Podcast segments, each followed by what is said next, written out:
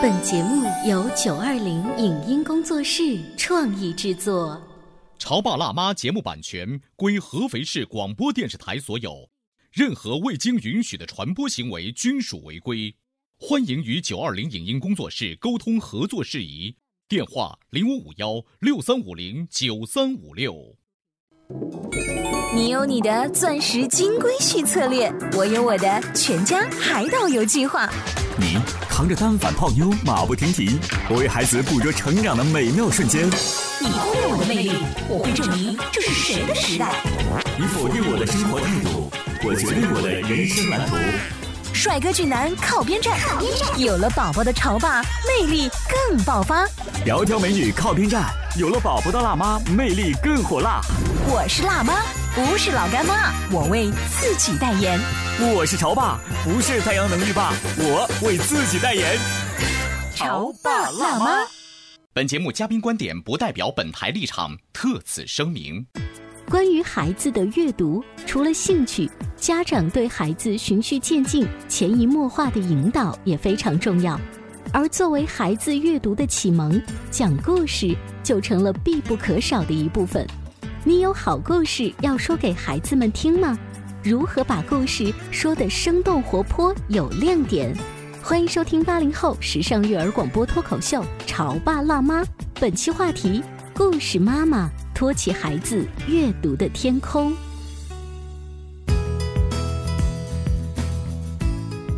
迎收听八零后时尚育儿广播脱口秀《潮爸辣妈》，各位好，我是灵儿，大家好，我是小欧。今天直播间为大家请来了全程最会讲故事的姐姐圆圆姐姐，欢迎你。小欧好，灵儿好。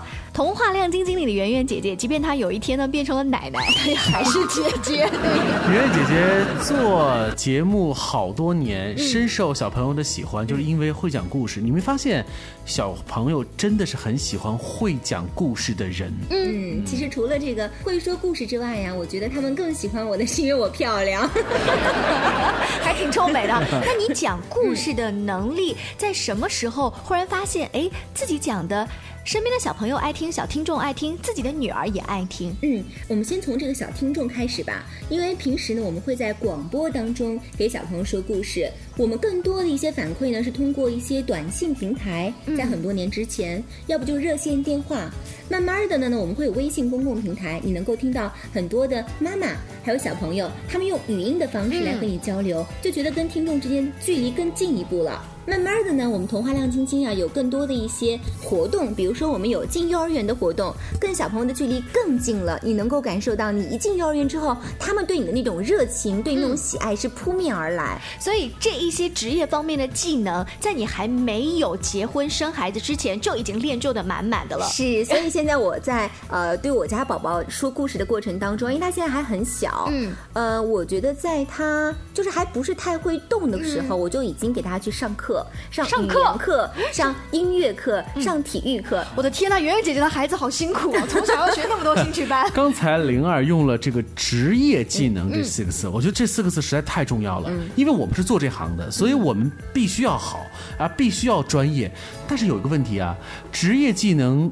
往往有的时候就是个门槛，很多人是被挡在这个门槛之外的。比如很多妈妈就说：“那我们就是一个普通的妈妈，我们又不是圆圆，我们讲故事能力一定比不上广播这边的我们呢。”哎，其实我一直都不太认同这样一个观点啊。很多有的时候我们去跟妈妈们接触，他们都会觉得啊，我一定要让我的孩子听一些什么公众号，或者是买一些这个很可爱的一些玩具啊，有一些说故事的一种功能，伴着我宝宝入睡呀，等等等等，有各种各样的理由。其实我都会跟他们说。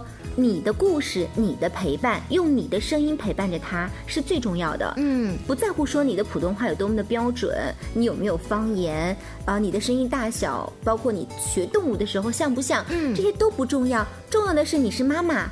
妈妈的声音对于他来说是最亲切的，所以说每天晚上入睡的时候，用自己的声音来陪着宝宝，增加的是亲子关系的亲密度，而不是这个故事本身。它教会了小朋友什么科学道理，或者是一些礼貌啊，或者说妈妈在这个故事当中啊，是多么的惟妙惟肖，多么的绘声绘色，这些都不重要，因为我们是主持人，所以我们更注重、更在意的是这一块儿。嗯，但其实妈妈，我觉得。不是很 care。如果说圆圆姐姐是全程最会讲故事的主持人，那故事广播就是全程最有故事的广播了。这个全程最有故事的广播频率呢，现在呢，好像我们就要把我们刚才说的那个心声和我们的倡导要公布出去。是的，最近我们筹备了安徽首届的故事妈妈 PK 赛啊，我们想寻找全程最会讲故事、最用心说故事的这些妈妈们，不管你们的普通话是否标准，不管你们是在舞台上面是不是还会其他的琴棋书画来把你的故事变得更加丰满，没有关系，我们都邀请你走进我们的直播间，走进我们的舞台。这次的故事妈妈的报名，我们分为两种渠道，也请圆圆姐姐来给我们介绍一下吧。好，这次咱们报名呢是有一个我们以前固有的一个渠道，就是走进幼儿园。嗯，咱们呢会走进合肥市的十家幼儿园，把报名表呢带到小朋友的身边，小朋友呢会拿回家给妈妈，让妈妈来填写。其实我们真的是通过这样的一个渠道，希望有更多的妈妈呀能够来报名参加。呃，除了幼儿园这块呢，咱们也是开通了一个社会报名，因为我想除了幼儿园里的妈妈喜欢说故事。那很多上一年级、二年级的小朋友啊，甚至是他们的宝宝还没有上幼儿园，对但他也很喜欢也，很喜欢说。嗯比如说，我现在 我的宝宝就经常会说故事给大家听。我们希望这个社会通道一打开之后呢，会有更多多元化的一些妈妈，不同年龄的妈妈都能够加入到我们这个说故事的妈妈的活动当中哎，来。那如果我们要参与这个活动，我们是比什么？是比我们说故事能力的精彩度吗？它这个标准是什么？我们是不是把评委全部换成是全程最资深的宝宝们？呃，我们这次的评委阵容，小欧刚才还真的点到了一个亮点没哈。错，宝宝们会在底下作为大众评委，啊真的是评委。对他们手上会拿着童话亮晶晶的各种贴画，他们觉得好的妈妈，他们觉得好的阿姨，他们就会把那个贴画给他。嗯。是。对你说，在宝宝这个地方，他是听不出来什么是安庆的普通话，什么是淮南的普通话，对。不对？对？没有关系。嗯。所以呢，这就印证了小欧刚才说的评委的一重标准。嗯。另外一重呢，我们作为媒体的工作人员，我们对语音、面貌呀，还有舞台的台风的把控，也会有另外一方面的考量这个考量。对，其实除了这一块之外呢，还会有很多的妈妈现在已经是呃在报名的过程中了嘛，他们也会问到说，比如说我的英文故事、中英文，我会不会加分？嗯那如果说我这个故事是我家里面一家人的原创故事，会不会加分？其实这都是一些加分题，而且呢，通过这样的一个交流，我发现其实。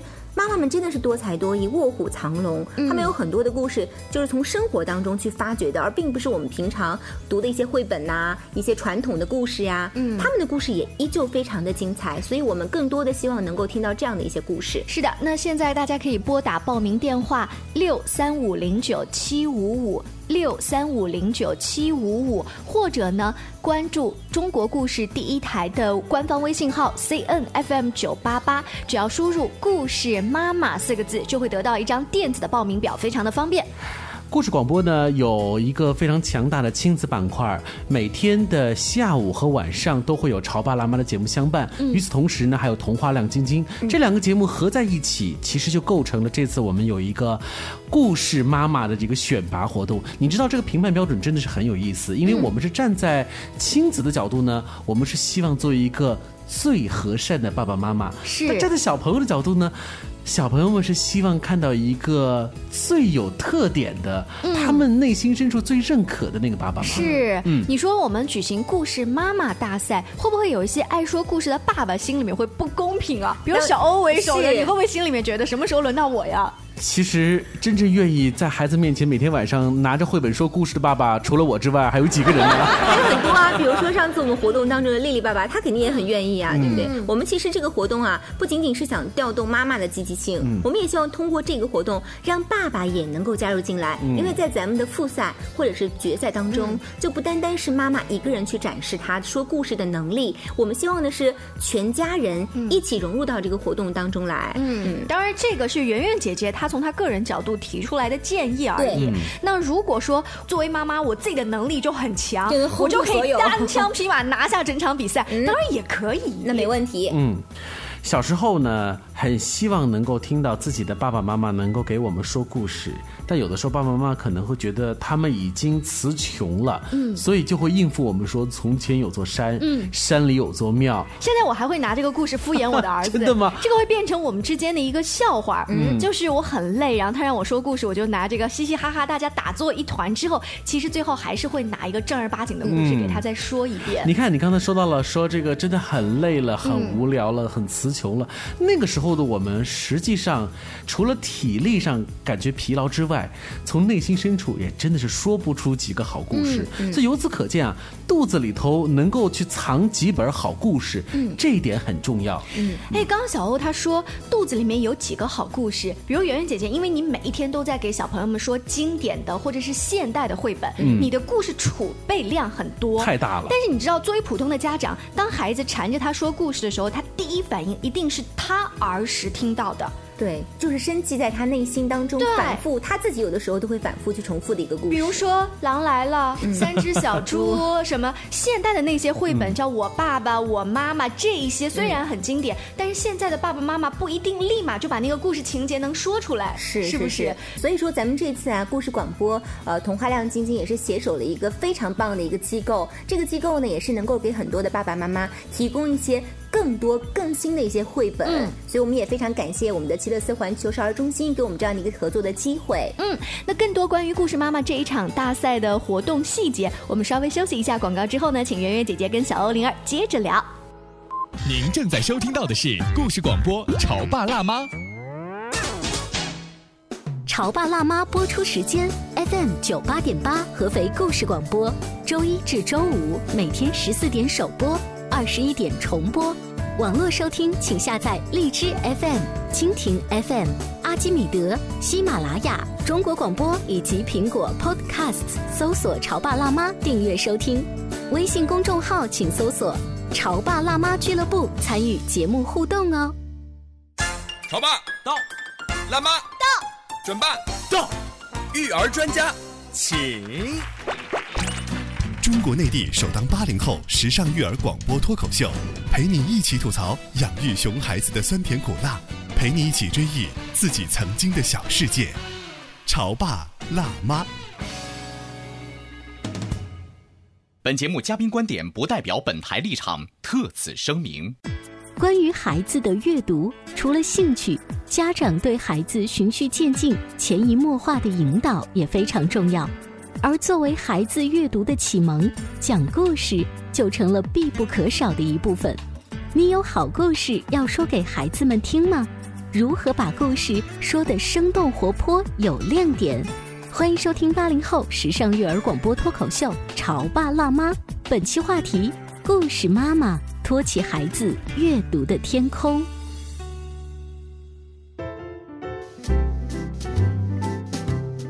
稍微休息一下，广告之后欢迎大家继续回来。这里是潮爸辣妈，今天小欧跟灵儿呢为大家请来了童话亮晶晶的圆圆姐姐。嗯，童话亮晶晶这档节目呢已经获得了全国大大小小无数的奖项，被誉为是全国优秀少儿广播栏目的一等奖，已经拿了无数次手软了哈。那今天呢，圆圆姐姐做客直播间，也要告诉大家，我们以童话亮晶晶这档节目为主，要在整个合肥市。室内创办一个安徽首届故事妈妈大赛。嗯，其实我们特别想说一说啊，为什么当时会有这样的一种想法？因为呢，这个活动在整个推行的过程当中啊，其实我们也是遇到了一些小小的问题。比如说，有很多的一些朋友会问了，说：“哎，你们为什么要做故事妈妈呀？”嗯，我们经常要进幼儿园，为什么不说是找故事宝宝？嗯嗯。后来我就在想，我也问自己这样一个问题，因为第一故事宝宝这样的活动啊，我们曾经也是做过很多很多次，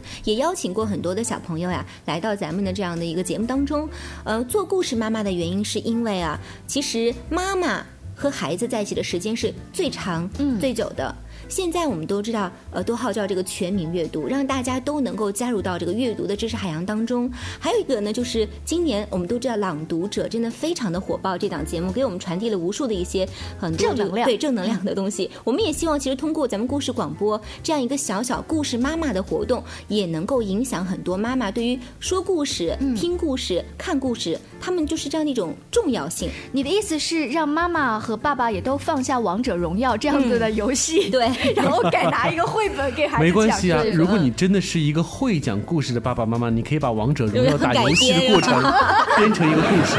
刚才圆圆姐姐说到了现在这个很火的朗读者，你会发现这种讲故事的活动其实也是一种。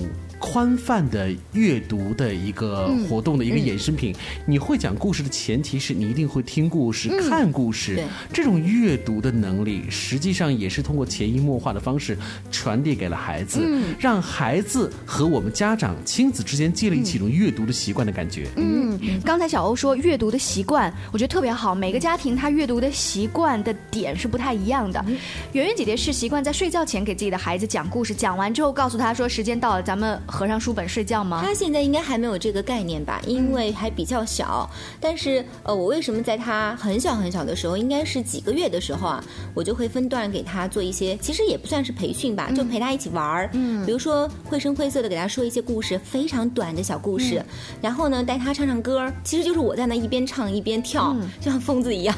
然后还有就是说呃给他做体育课，就是给他活动活动他的胳膊小腿。慢慢的你发现他其实已经坐不住了，已经不能就是说躺在那儿，他想任跟你摆互布动了对，他会踢腿，他会闹，他会叫，所以有一段时间其实我是停止的，因为我不知道怎么跟他说了，他就会不能再停在那儿了。现在慢慢大了也会走了，我又开始恢复了这样说故事的一个举动。嗯，比如说在睡觉之前吧，我就会把一个很小的绘本拿过来之后翻给他看一看。其实刚开始他是不喜欢的，而且他会把那个书当做任何一个可以吃的东西，或者丢掉放在嘴巴里面，或者是撕咬，对不对？对对对。但是其实都没有关系。小孩子在最初接触这个世界的时候，他就是用这些很暴力的方式去来去了解探索。孩子又不傻，他当然知道面包好吃，书不好吃。你让他先吃书嘛，吃着吃他会觉得那个不好吃，他就觉得那个书其实不是用来吃的，是用来看的。这也是为什么现在的图书界开始有那种丝丝书或者布布书啊、会洗澡声，音的那种对书，对对。然后现在我发现的，就是近段时间啊，你给他呃说故事的时候啊，或者你把书。交到他手上的时候，他会自己翻。哦。啊这是一个很，我觉得是一个非常好的一个举动。他不像以前给他的时候，他就啪给他扔丢丢掉了，嗯。要么就是放那儿根本都置之不理的。现在会翻一翻，嗯。然后翻了之后，他会把书又交到我手上，会哼哼，我就估计他是想让我跟他说一说，哦。然后我就会翻开书里面的一些内容，嗯。我就觉得。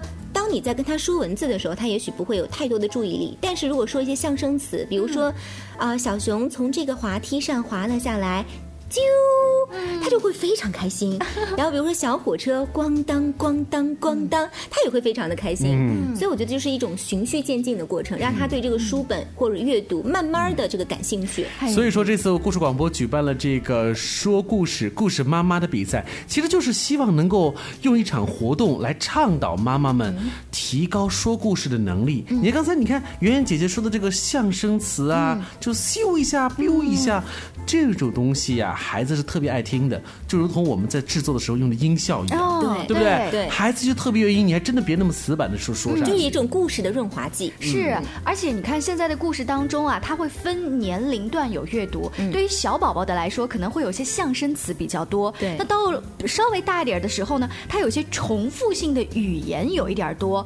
像我前两天给我的孩子说了一个故事，叫做《学说谎的人》。嗯，你一听这题目说，孩子怎么能学说谎呢？但当然他是一个很善良的人。故事的每一段都有一个对比的话，叫做“海洋向东流，阿福向前走”。